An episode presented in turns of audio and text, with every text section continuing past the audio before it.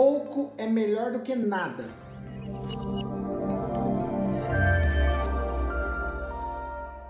Essa é a primeira dica que a Organização Mundial de Saúde dá para quem quer começar a fazer atividade física e deixar o sedentarismo de lado.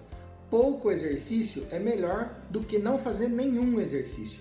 O sedentarismo já está provado que é causa do aumento de mortalidade de diversas doenças, já falei em outros vídeos, inclusive do índice de câncer, índice de mortalidade por doenças cardiovasculares, tipo infarto, derrame, é, aumento de estresse, tensão, nervosismo, piora da qualidade de sono. E a atividade física com regularidade diminui esses índices e melhora a sua qualidade de vida. Então eu vou dar algumas dicas para vocês que querem começar a fazer atividade física e não sabem como. Primeiro eu já falei em um outro vídeo como você pode começar essas atividades. Com quais tipos de exercícios, qual a intensidade, quanto tempo, quantas vezes na semana. Vou deixar o link para quem não viu esse vídeo acompanhar. E aqui eu vou dar as dicas rápidas, que a primeira é pouco é melhor do que nada, então comece, saia da inércia. Essa é a primeira dica.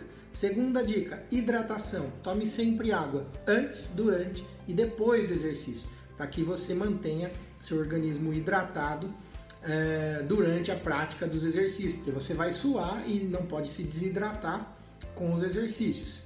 A outra dica é pra, procure fazer atividade física em um horário em que não está muito calor, não está muito sol. Se você vai fazer uma caminhada, por exemplo, prefira o início da manhã, final da tarde ou à noite. Se você vai fazer algum exercício na rua, principalmente nessa época de pandemia em que as academias estão fechadas, você procure fazer em um horário em que não está tão calor ou que o sol está mais brando. A outra dica, se você está grávida, não faça exercícios de barriga para baixo, por exemplo, prancha ou outros exercícios que você tem que ficar de barriga para baixo, principalmente depois do terceiro mês, que isso pode machucar, ser prejudicial para a sua gestação, para o seu bebê.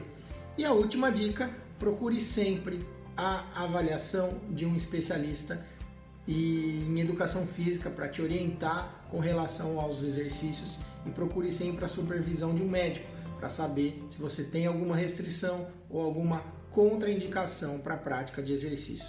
Obrigado, pessoal. Até a próxima.